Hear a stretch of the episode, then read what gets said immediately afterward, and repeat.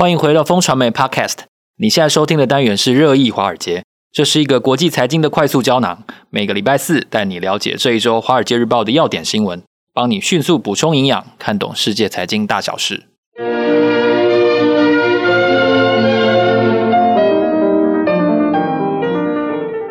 今天的时间是二零二二年九月一号，我是风传媒财经中心主任周启源。坐在我身边的呢是我们的老朋友财经顾问王志杰，Jason 哥，Hello。嗨，大家好。我们两个是金牛帮帮忙导读电子报的共同作者。今天一样要先为大家来导读《华尔街日报》的一周重点要闻。首先，第一则是中国大旱竟是人祸。机密报告指出，四川省曾在七月份的时候大幅消耗了百分之十五的水资源，才会造成这次大缺电。第二则要跟大家介绍一下，难道中国制真的戒不掉吗？西方的打压根本没用。中国的产品仍然席卷全球，而且开始碾压日本和德国了，这是真的吗？第三则消息呢，要跟大家分享，川普真的把绝对机密文件偷回家。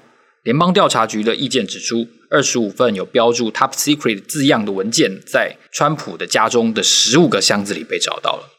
第四则呢，要跟大家分享的是科技热议的新闻，也就是比想象中的更惨，全球最大的晶片商净利下滑百分之七十二，库存非常严重。三分之一的营收受到影响，而且只剩下汽车业务的晶片独强。在节目的后段，我们今天讲要深谈的是美股暴跌千点的幕后，这三股巨大的隐形推力是如何让联准会的态度由鸽转鹰的呢？首先呢，我们上周有谈到，马斯克因为四川旱灾有致信给上海市政府，准备要请他们进行一个跨市跨省的一个协助。中国历年来很少见到这么大规模的旱灾啊，许多地方的。湖啊河啊都见底了，这可能是人祸吗？志杰哥，对啊，这个其实算是《华尔街日报》独家新闻吧。哦，我们大家都觉得这个中国六六十年一遇的大旱应该是天灾吧？哦，那可是《华尔街日报》报道指出，其实事实上不然。为什么呢？因为其实四川省他们在七月其实曾经一度大量消耗水资源。消耗到哪里去呢？其实是外送给其他省份，然后他们外售的量呢，其实比去年同期增加了百分之十五。我觉得这个十五的量，其实造成了四川在八月的时候非常非常这个水源不足啊。那为什么他们这样做呢？其实《华尔街日报》有引述这个这个能源管理部门，这个呃还有四川的电力交易中心，他们的内部机密报告显示说。因为呢，他们低估了旱灾的严重性，他们认太多了。对，对，他们认为八月的时候雨水就会到，所以就加大了向外省输送水资源的力道。可是呢，其实你看到这个文章后来，你可以看到呢，其实四川省官员也一直很担心，你知道吗？启源他说呢，其实输出这么多水资源，其实对四川省是不利的。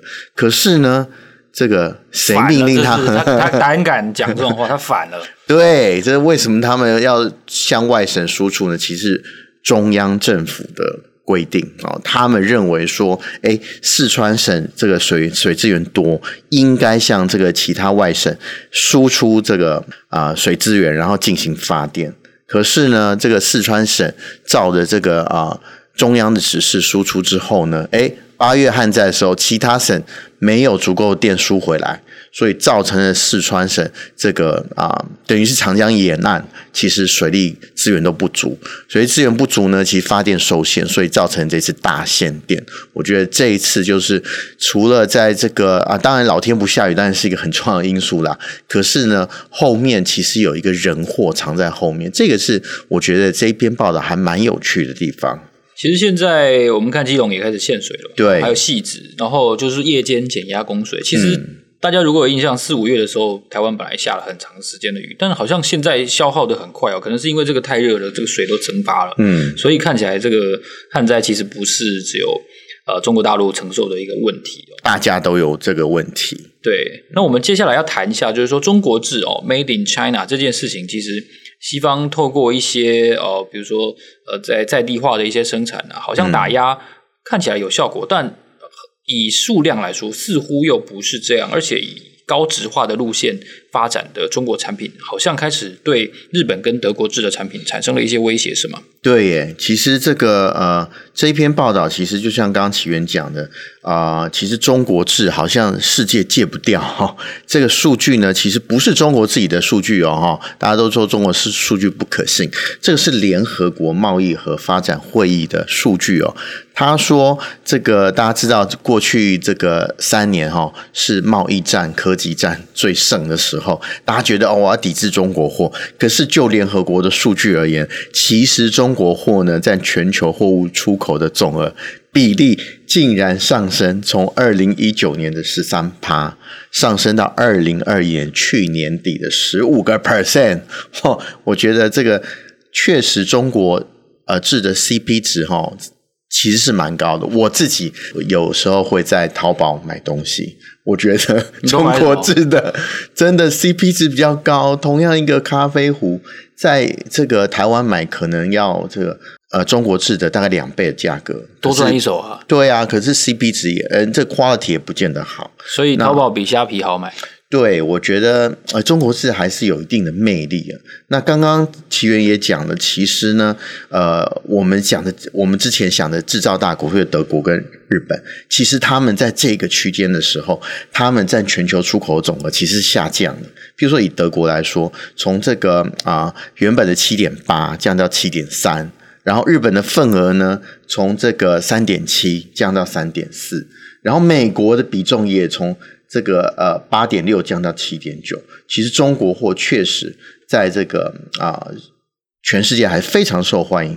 那更值得注意的呢，是中国货在一些单价比较高、好、哦、价值程度比较高的商品，譬如说汽车。啊、发动机跟重型机器这些精密程度比较高，然后价值更高的工业产品，诶，中国的份额竟然一直在往上走。本来这两个其实是日本跟德国的天下，可是呢，诶，在过去这个啊三年中间，诶，中国在这方面在价值高，然后单价高的产品反而逆势往上走。我觉得这个是值得这个呃日本跟德国这个注意的地方，所以我们。标题会写说这个现在开始碾压日本跟德国，我觉得这两国必须要注意，中国制往高单价产品真的趋势越来越明显了。是，那接下来我们要讨论一个消消息哦，就是台湾人好像相对来说是比较。无感的，就是川普。那川普他们到底会不会在二零二四年重出江湖？其实美国是非常热烈讨论的一件事情。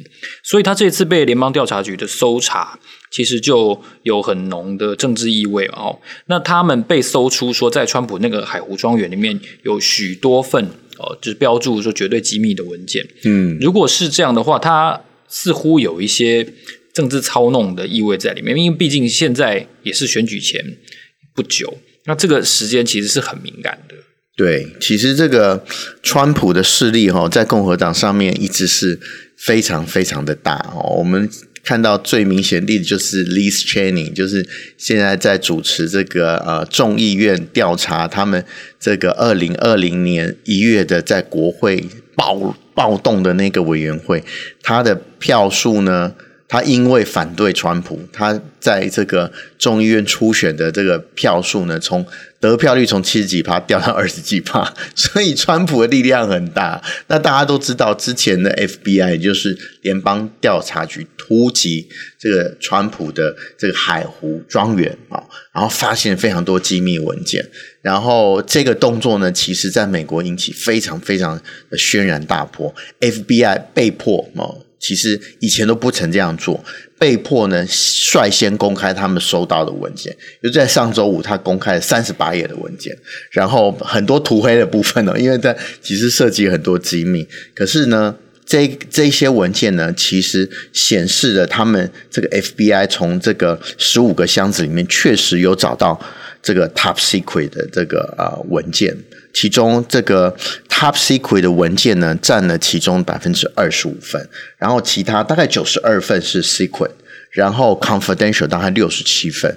也就是说，川普呢离开白宫的时候呢，这个夹带把这些机密文件夹带进他的这个包裹中，偷偷带出白宫，然后放到他海湖庄园中间，可是呢，老实讲，这以我看到的美国民意调查里面，大家都觉得这个川普的支持度反而越来越高。FBI 的动作哈，让川普变成受害人哦。所以老实说，在政治这条路上呢，其实诶真相很难在短期之之间能够说得明了。就像我们现在的这个台湾的这个啊选举政治一样，其实不容易在短时间内。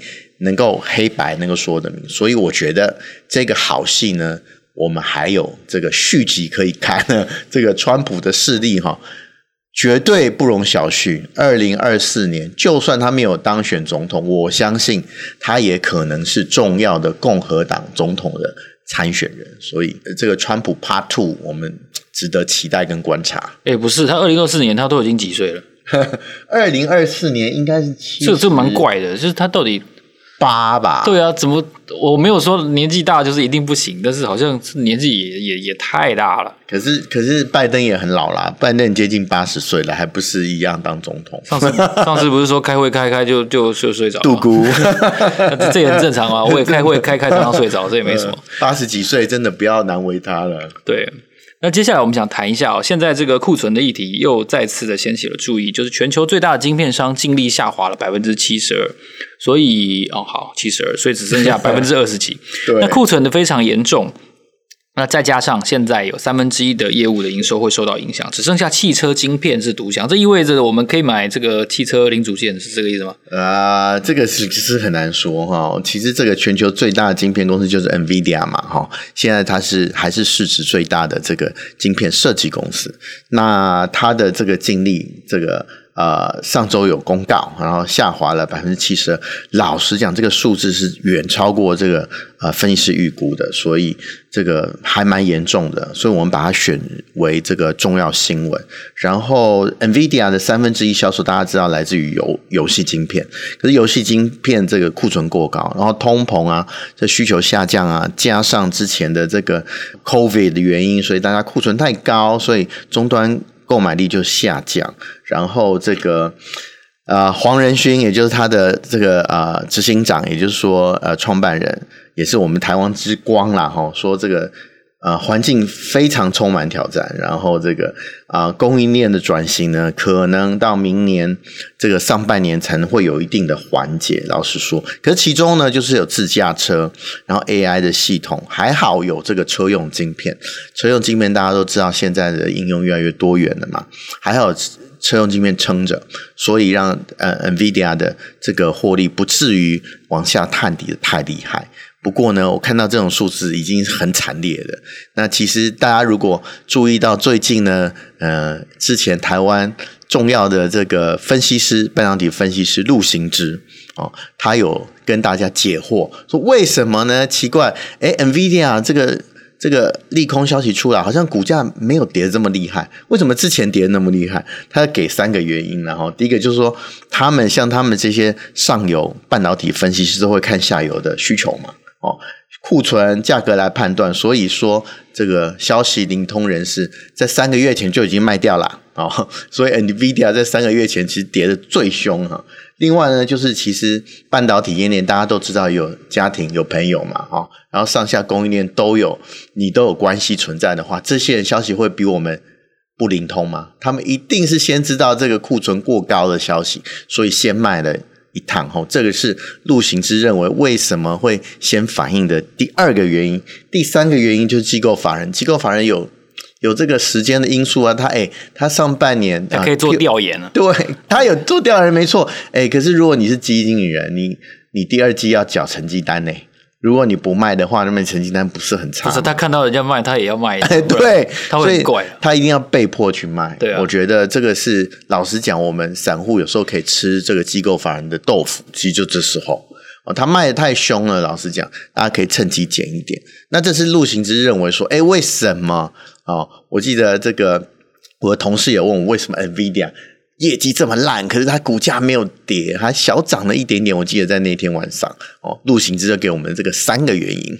所以大家如果做股票的话，哦，就知道，哎，这其实我们知道，从报纸上或是公司得到消息的时候呢，那已经是落后的落后了。其实很多的先知先行的人已经处理了他们了解的状况，所以这个是为什么 NVIDIA 在这个利空报告之后股价不跌的很重要的原因呢？好啊，刚才讲到做股票哦，其实这个我们节目并不是只讨论总经国际了哈，我们还是我我个人还是蛮蛮喜欢讨论一些投资的议题啊。那我来问一下哦，二零二二年你投资做股票，你快乐吗？哦，你为什么不快乐呢？是不是因为跌了？好，那我们来讨论一下，前两天美股又暴跌了千点，单日千点，我记得是一千零八点吧？对，所以那天早上起来，其实我还蛮。愉快的，说真的，就是不选股的时候，就会觉得说，OK，我接下来又可以准备买了，好爽。因为，因为在这个时代，我不谈个人立场哦，就是说，在这个时代，其实很高的情况下，我以前投顾老师有一个有有一个名言的嘛，就是说，山顶上玩有谁能赢哦，对不对？那那现在是不是山顶上哦？这个，我想这答案应该 应该不用解释嘛，哈。那但是我们要关注的就是说，接下来到底利率会走到哪里？因为这关系到很多股票的配股配息的。亦有的这个殖利率是不是跟相关的无风险殖利率是有得比？如果没得比，那当然就会继续买哦。这是一个很基本的一个投资的逻辑的关系。嗯、所以我们想讨论一下联总会现在的立场，到底是要继续大力的升息下去，还是它会有点像向拜登去屈服？因为毕竟现在就是也很接近要选举了。他如果再继续升个三码四码，真的会抓狂。你看，像英国好像说那个什么天然气费用要涨百分之八十。对。这个 这个真的有点很恐怖，无法接受哦。冬天快到了，对啊，这个天然气的用量最最盛的时候。对，那联总会会继续这样子狂升下去吗？你觉得？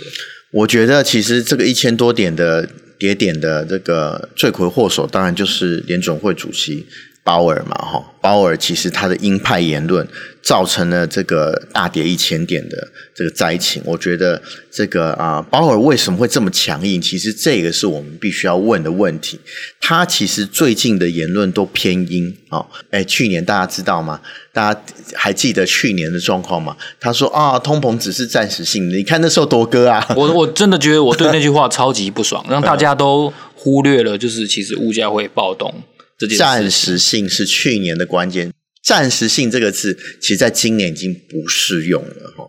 那为什么呢？其实鲍尔他后面的这个啊、呃、动机其实有三个。那我觉得这一篇《华尔街日报》其实这个啊、呃、评论的，我觉得不错哦，蛮有这个结构性的。他认为其实有三股力量造成了鲍尔从这个鸽到鹰。第一个是全球化。全球化的这个力道其实要往后走。那其实他这个在报道说，其实有说，在这个我们过去二十年里面，其实美国商品价格诶上涨其实不多，然后服务价格其实上涨也不多，那每年上涨二点六趴，然后核心通膨在一点个七一点七个 percent，其实诶看起来还不错。而且美国大家知道，美国 GDP 一直往上走哦，为什么能？维持这个。经济成长一直往上，然后物价不动的状况，其实就是全球化帮了很大的忙嘛。哦，大家知道这个中国，这个他们进了很多呃产品从中国来的，然后连美国国旗哈，七月四号。这个国庆日国旗都是从中国来的，好，耶诞树下的商品其实都从中国来的。另外呢，哎，其实俄罗斯也向外输出了很多能源，所以这些全球化，哎，造成了哎，我可以到全球最便宜的地方找产品、找资源，然后生产，所以让我的这个哎供给不会发生价格飙涨的状况。我觉得这个是啊、过去二十年看到的状况，可是。好，现在的全球化已经开始倒转了，大家都觉得，哎，最近大家有没有看到今天的报纸？日本觉得说，日本需要有战备粮食，提高它的存量，哈，因为台海如果有事的话，日本会很惨。这个不是日本的想法而已，也不只是只有粮食而已，大家都要再把这个生产的这个要素放到国内来，哈。否则，美国就不会有 Chip Four，或是把半导体需要拉到国内。所以，其实全球化在倒退。那既然这么这么啊、优质的因素，就是让这个通膨不恶化，优质的因素呢，已经产生了这个退化。那我们就必须要这个态度上要更强硬，对通膨，也就是说，对通膨预期可能因为反全球化这件事情，通膨可能会有恶化的风险。我觉得这个是。鲍尔为什么会由鸽转鹰的第一个因素啦？这个其实还蛮重要的。其实这样看起来，大家好像还要再承受这个这个升息带来的冲击，可能可能至少我想大半年可能都跑不掉了。真的，看这个、真的，看这个速度。我觉得第二个状况呢，其实是劳动力市场。我们刚刚讲到全球化，其实是中国劳工帮美国人做玩具、椰蛋树、国旗啊，他们的薪资都很便宜啊，哦，然后。他们的晶片，iPhone 里面晶片谁做？哦，台湾的工年轻的工程师卖干所得来的啊。可是这些因为全球化倒退，所以可能没有办法这个轻易获得这些便宜的劳力，特别是这个呃，还有这个东欧的这个工人哦。这个其实让劳动力成本在过去二十年非常低。可是反全球化之后呢，你没有办法取得这些便宜的人工了。然后呢，又碰到什么问题啊、哦？这开发国家，也就是先进国家，他们的劳动这个老化程度越来越高哦，年轻的肝越来越少。对，它要回流是很难的。对，所以薪资水平越来越高。所以你觉得，如果你是鲍尔的话？你会不会觉得，哎，这个会让让这个通膨压力越来越大？没有，我会要连任。对，通膨我，我只要连任，什么都可以。你要我说什么都可以。哦、你对，你是政治人物，你可以这个呃加入政坛。我觉得其实有这个潜力哦。这个其实是政治的 A B C。不过以经济上来看，这个确实会垫高成本啊。哦，这个其实让通膨的压力会加剧。这个是由歌转音的第二个重要的因素。那第三个。可能的力量是什么？对，第三个力量就是能源跟这个大宗商品的价格。哦，当然我们刚刚讲到这个呃，俄罗斯呃加大输出能源的力道嘛。哈、我们上个礼拜也说过，这个德国就是因为仰赖这个俄罗斯便宜的能源嘛。那不只是俄罗斯啊，大家知道美国为什么现在中东政策会改变？因为它从这个啊、能源这个进口国变成输出国，它的页岩油其实。便宜又这个大量的页岩油，呃，大量的输出到全球各地，我觉得在能源跟大宗商品的价格，其实也造成了这个，哎，过去二十年通膨，哎，其实蛮温和的。可是这个状况其实在改变。第一个是战争的改变，我们知道战争改变其实呃改变了非常多，大家对国防啊，对于自主安全的逻辑。第二个人就是气候变迁。我们知道这个以前呢，我们在俄乌战争的时候都讲到乌克兰是全球粮仓嘛。啊，乌克兰这个不只是战争的原因哈，我们也看到这个啊很多气候原因也让这个小麦欠收啊、玉米欠收啊，这些其实都让这个大宗商品的价格其实有往上攀的趋势。那大宗商品当然是我们不可以少，因为我们每个人每天至少要补补充一千六百卡的热量嘛哈。当这些必要品的这个啊价格往上走的时候，那通膨压力当然是非常的巨大。